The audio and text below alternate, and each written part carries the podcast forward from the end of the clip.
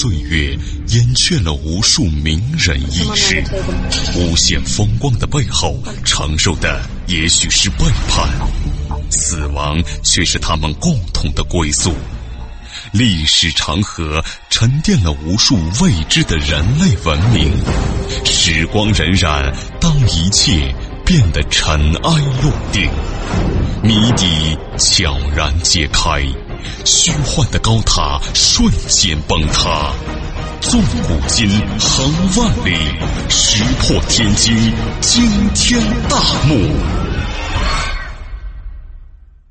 各位听友，大家好，欢迎您继续收听今天的惊天大幕，我是卧龙先生。那么在今天的惊天大幕之中呢，给您说说魏延的千古奇冤。《三国演义》中说呀，西汉三国时期。魏延在南部四郡之一的长沙，为救同为大将的黄忠，杀了太守，开门献城投降刘备。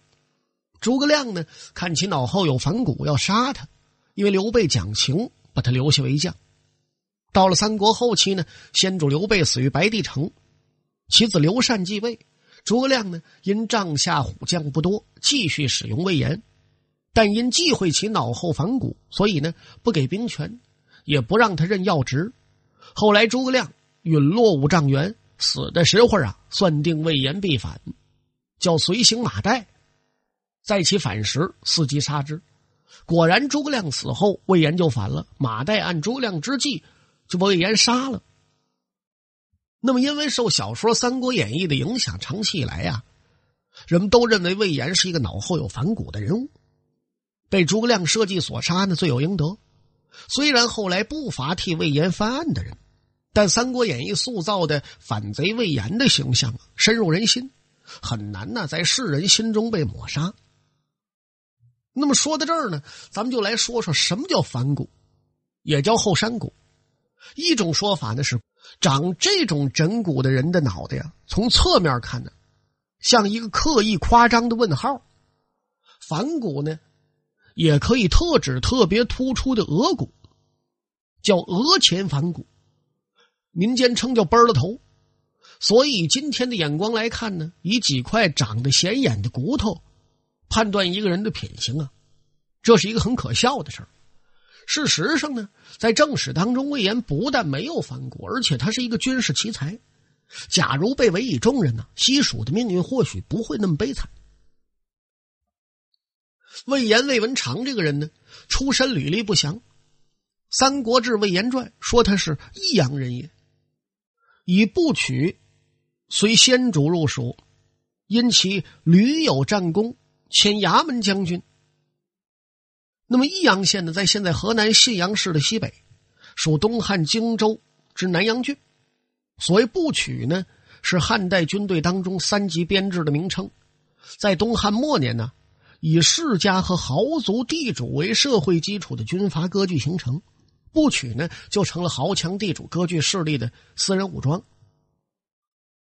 那么《三国志》里这一段文字说明呢，魏延以部曲身份随刘备入川，其地位呢虽然不高，但是啊是刘备军中嫡系，所以绝非降将。《三国演义》当中呢，魏延被描述成。刘表的部将后来杀死韩玄，献长沙于刘备，完全是杜撰。在建安二十二年到二十四年，刘备呢用法正法孝直之谋，举倾国之师，历时岁余，就是一年多呀，从曹操手里边夺得军事重镇汉中。至此呢，三国鼎立正式形成。刘备自称汉中王，表示呢与曹操分庭抗礼。时隔不久，刘备返回成都，临行的时候选拔众将镇守汉中。那么，刘备手下当时著名的大将关、云长、张飞、翼德、马超、孟起、赵云、子龙、黄忠、汉升。那么，刘备呢，对关羽最为倚重，但是呢，当时他镇守荆州，不可能调离原来的防区。赵云呢，主要的职责是掌内侍。就是主管刘备的宫中之事，他不可能入选。黄忠虽然勇猛，但毕竟年事已高，岁数大了。马超这个人呢，威名赫赫，但是他是一个降将。后来过来的，刘备对他不甚信任，所以在这种情况下，似乎镇守汉中的最佳人选，那就是张飞了。大臣们和张飞本人都这么认为，但是出乎众人意料，刘备破格任用魏延。这不仅反映了魏延具有杰出的军事指挥才能，也反映了魏延深得刘备的信任。刘备啊，在任命魏延的时候大宴群臣，并且故意当着众人的面问魏延：“说今为卿以重任，卿居之欲云何？”言对曰：“若曹操举天下而来，请为大王拒之；偏将十万之众至。”请为大王吞之，先主称善，重威壮其言。这是《三国志·魏延传》说的。当然了，豪言壮语谁都会说。那么魏延镇守汉中的实际功绩怎么样呢？据《三国志·姜维传》记载，魏延镇守汉中的时候，在汉中的城外设置了外围的防御据点，采用坚壁不战，让来犯之敌。力竭而退的这么一个策略，就是说让敌人束手无策。后来呢，在兴士之役中，继任者王平迫使曹爽大军无功而返。正是因为承袭了这种战略，到了姜维守汉中呢，他认为魏延的军事部署过于保守，只能保证啊不丢土地，却不能大量杀伤敌人。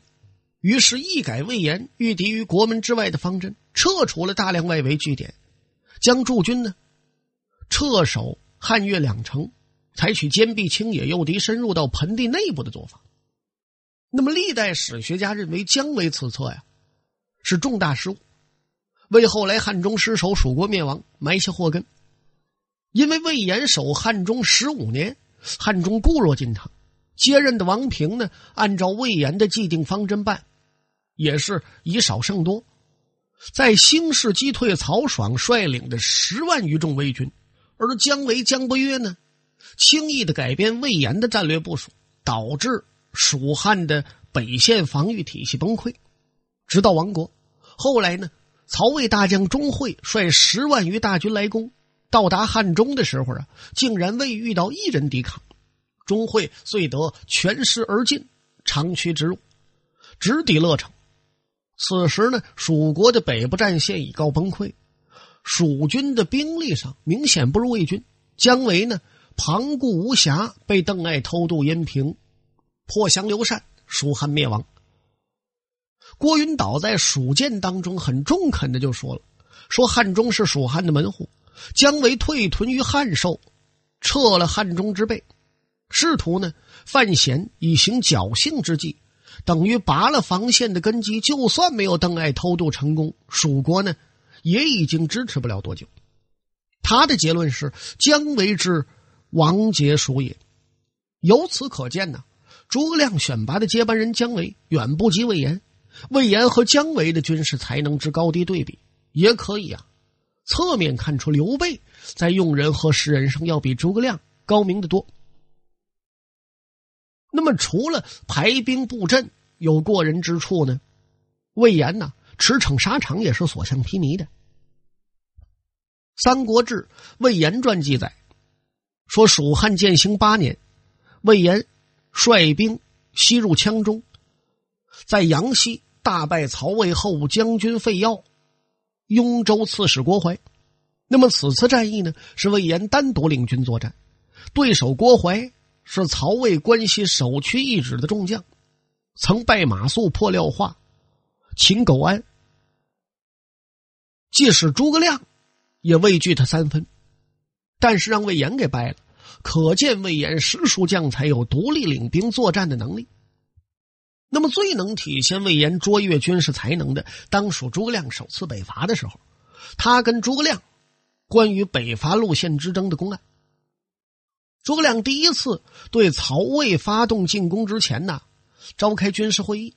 当时呢，担任司马的魏延建议说：“听说呀，夏侯茂是曹魏皇家的女婿，这人没有胆量，没有谋略，请交给我精锐部队五千人就行。”另交给我五千人的后勤补给，从包中，就是陕西省汉中西北包河镇，由打这儿出发，沿着秦岭南路东行，到达子午谷。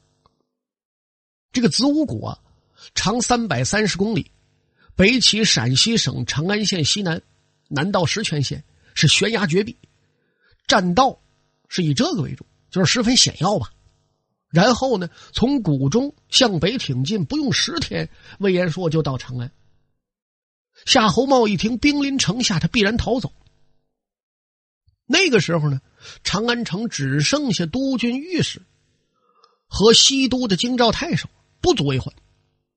曹魏政府以及民间的粮食足够维持我们部队给养的。曹魏呢，在东方集结兵力，最快也得二十来天。而丞相大军从包野谷，也就是陕西省太白县西南包河的山谷北上，也应抵达长安城下。如此，咸阳以西就可一举收复。可是诸葛亮认为呢，这个战略呀太危险，不如从平坦的大道进军，直接夺取陇右，可以啊有万全的把握取得胜利。而且不必有任何冒险，所以他就拒绝了魏延的计划。那么诸葛亮认为子午谷战略太过冒险，但魏延呢并不是盲目冒险，他的计划呢是建立在调查研究的基础上的，不是刚愎自用。咱们来分析分析啊。首先呢，魏延、魏文长久镇汉中，对汉中一带地理很熟悉，所以他的判断呢应该是正确的。至于魏军是否会在子午谷埋伏下伏兵，在已知的史料上看，看不出子午谷有伏兵。夏侯茂的智谋还达不到这种水平，他没有那个智商。而且呢，从稍后曹军的反应来看，不仅子午谷一线，而且是曹魏全国都没有戒备，所以乍听到一向静悄悄的西南边陲忽然大军压境了。全国历史震动。再有呢，魏延对对手的判断也是准确的，因为对手是花花公子夏侯茂啊，少爷高子，而不是司马懿，所以奇谋可以奏效。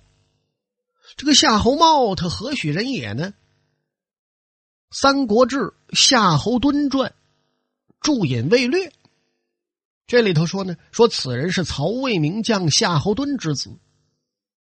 夏侯惇勇猛一生啊，没想到生这么一儿子。曹操呢，把女儿清河公主嫁给他，并将他呢任命为安西将军、持节、都督关中。史书记载，茂性无武略，而好治生，在西时多蓄妓妾，公主由此与茂不和。可见呐，什么意思呢？这夏侯茂是凭着这个。裙带关系上位的，他没有什么能力，典型的纨绔子弟。所以魏文长深知其人，故判断以此观之呢，魏延统领大军能独当一面，对阵能斩将，治军又有方，而又勇猛过人，绝不逊于关羽、张飞等蜀汉一流大将。只可惜呢，或许是诸葛亮看不惯魏延这类长相也好啊，是什么这反正就这类人物吧。始终是一而不用，从而失去了北伐大业成功的机会。寻梦于文明之巅，探瑰宝之风华，感历史之迷离，经发掘之旷古，谜底在最后一刻被悄然打开，石破天惊，惊天大幕。后来说魏延谋反。说魏延为什么会反呢？再者说，是否真心的他要谋反？据史料来看，这是一大冤案。因为《三国志·魏延传》记载说，建兴十二年，这年的秋天，诸葛亮病重，他知道自己命不久矣，于是呢，密招长史杨仪、司马费祎、护军姜维等人安排死后的退军事宜。他安排魏延断后，姜维次之。并且说呢，如果魏延不从命，军队可以不用理他，自主行事。这是诸葛亮临终前召开的最后一次高级军事会议。这次会议的召开呢，导致了严重的后果。首先呢，主帅病危，为了怕引起军心动摇，只与少数人商定后事，这是可以理解的。但这个少数人应该既有自己的亲信，也有军中最重要的高级将领。魏延呢，当时是前军师征西大将军，贾节领汉中太守、南郑侯，而诸葛亮呢，是以丞相之身兼尚书贾节，领司隶校尉、益州牧五乡侯。两个人呢，都是贾节封侯，可见呢。魏延在蜀汉朝廷里头的地位是仅次于诸葛亮的，而杨仪呢，这个时候是丞相府长史；费祎呢是丞相司马；姜维呢任中将军、征西将军。就是说，以官位论呢，杨仪也好，费祎也好，姜维也好，三个人都不能跟魏延相比。而诸葛亮召开这么重要的军事会议，偏偏把魏延排斥在外，显然是有意为之。其二呢，诸葛亮没有安排身后谁任全军主帅，只是告诉啊魏延断后，姜维次之。那么在前后军中间起衔接辅助作用。至于杨仪呢，看以后事态发展，似乎啊。全军上下都认定诸葛亮让杨仪暂时代理全军统帅之职，而事实上呢，杨仪并没有蜀汉朝廷或者诸葛亮临终前的正式任命，统帅全军呢，他名不正言不顺，这就为魏阳内讧埋下祸根。第三呢，诸葛亮密令，若言或不从命，军便自罚，这似乎已经将魏延日后抗命定性为叛逆了。诸葛亮为什么这么安排呢？史书上没有明文记载，其因呐可能有三：一是诸葛亮一生用兵谨慎，魏延呢主张出奇制胜，诸葛亮呢不能不担心魏延得到军事指挥权之后会违背他的既定军事路线，实施自己的作战方略，这是诸葛亮不能忍的。第二个，诸葛亮历来以奉旨巡礼。为选拔官员和人才的标准。他所推荐和重用的官吏，比如郭攸之啊、费祎啊、董允、蒋琬、姜维、向宠这些人呢，都是循规蹈矩之人。而这个魏延、魏文长啊，为人高傲，有自己独到见解，不一味的对上级唯命是从。他以韩信自诩，他说：“诸葛亮，你胆儿太小了，常感叹自己怀才不遇。”所以在刘备死后呢，他时常不买诸葛亮的账，这些必然会招致诸葛亮的记恨。第三是诸葛亮排斥魏延，是为他的接班人蒋琬呐、费祎啊、姜维啊扫清障碍。那么魏延被害的起因虽然同诸葛亮有密切关系，但毕竟不是诸葛亮临终一命。杀害魏延的罪魁祸首呢是杨仪、费祎、蒋琬、董允这些人也脱不了干系。魏延呢，与这个叫杨仪的这个矛盾是由来已久。魏延骄狂，杨仪自负，所以你看这俩谁好不了？两个人坐在一块争论的时候呢，魏延有的时候啊，就把那刀举起来，冲着杨仪直比划。这杨仪呢，还真有能耐，叫气涕横疾，哭的呀，鼻涕一把泪一把，一塌糊涂。反正他打不过魏延是肯定的了，但是他能哭，这招跟刘备学的。但是你作为诸葛亮，他对魏阳冲突的态度是什么呢？不忍有所偏废，就是说呀，不能偏袒任何一方。然而在五丈原交代临终决定的时候，他把魏延排除在外了，显然是把权力和情感的天平倾斜到杨仪一边，而把魏延。安排为断后将军，这就等于授予杨仪对全军的最高指挥权。那魏延是什么人？这个官职吧，也在杨仪之上啊，也没有理由服从他杨仪的指挥啊。正是因为如此，魏延与费祎重新商量了治丧步骤：谁护送诸葛亮灵柩回蜀，谁带兵继续北伐。两个人呢，共同签署了新的作战安排。准备呢向部队传达。可这费祎啊，口是心非，他只想着赶快脱身。他骗魏延，说我替你啊说服长史杨仪去。长史是文官，他不懂军事，他一定不会反对这个决定。等这个费祎跑了之后呢，他就背信弃义了，帮助杨仪整军退回蜀中。等到魏延说知道，哎呀，我上当了的时候，大军呢已经按照诸葛亮的计划撤退了。这魏延能干吗？当即大怒，率所领径先南归，所过栈道隔绝，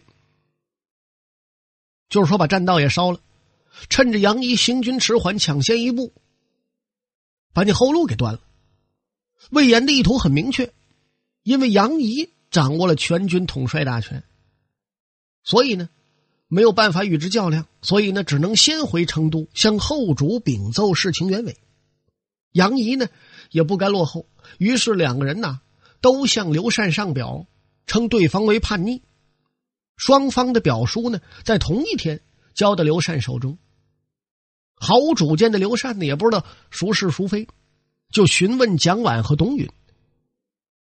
这个蒋琬、董允都是诸葛亮心腹，加之呢这个魏延呢和同僚的关系一向不好，所以这俩都偏袒杨仪。于是刘禅。命令蒋琬率军去讨伐魏延，但是不等蒋琬兵至，魏延已被杨仪所杀。原因是他据守南谷口，与赶上的杨仪对战。那么魏延为什么不赶回成都，而要在南谷口以弱势之兵对抗杨仪呢？大概呀，是他已经得到了刘禅派蒋琬前来讨伐的消息，他知道自己没有机会进入成都了。没有办法申辩了，所以呢，只好回身与杨仪一拼。此时啊，形势对魏延极为不利，又被当初接替他固守汉中的王平临阵一顿叫骂，说：“公王身上未寒，汝辈何敢乃尔？”魏延所部呢，这么一听，这军心就动摇了。众之取在延。什么意思？就军士们知道这错啊，在魏延这儿，于是呢都不愿意为他卖命，全都散了。手下将士皆散，魏延无奈，他没主意了，只得与其子数人向汉中逃亡。杨仪派马岱追斩之。那么，当魏延的首级送到杨仪的面前的时候，杨仪呢用脚踩着魏延的脑袋，嘲笑他说：“庸奴。”我看你还敢再作恶吗？之后呢？杨仪又遗言三族，这是《三国志·魏延传》写的。一代名将魏延，没有死于敌将之手，也丝毫看不出有任何谋反之心，却被误以反骨，身死族灭，可喜可叹呐。更有讽刺意味的是什么呢？魏延的冤家对头这杨仪呀。似乎这模样长相好像倒有反骨。杨仪诛杀魏延之后呢，自以为功勋至伟，代替诸葛亮者非自己莫属。他要当这丞相，你这不疯了心了吗？他哪知道？诸葛亮生前就安排蒋琬做继承人，后主呢，仅给了杨仪一个虚衔于是杨仪啊，口出怨言，说当年丞相刚死之际，如果我举兵投奔曹魏。怎么可能落到如此地步呢？哎，追悔莫及啊！这费祎啊，挺有意思。他听杨仪这么说，把这话呢报告给了刘禅了，就告诉后主了。结果杨仪被废为庶民，这家也是个混蛋。像那你倒好好活着得了呗。他不知悔改，复上书诽谤，结果入狱，而后自杀。那么。杨仪之死呢，是有咎由自取的成分的，但毕竟呢，也甚为可惜，因为他也是一个不可多得的人才。怪之怪呢，诸葛亮用人不当，又不能协调好部署的关系，死后呢，导致蜀汉政权这场内讧，这对人才资源匮乏的蜀汉来说呢，就是雪上加霜，加快了蜀汉的衰落。那么好了，看看时间，各位亲爱的听众朋友。我们这一期的惊天大幕到此为止，就全部为您播讲完了。我是卧龙先生，咱们再会。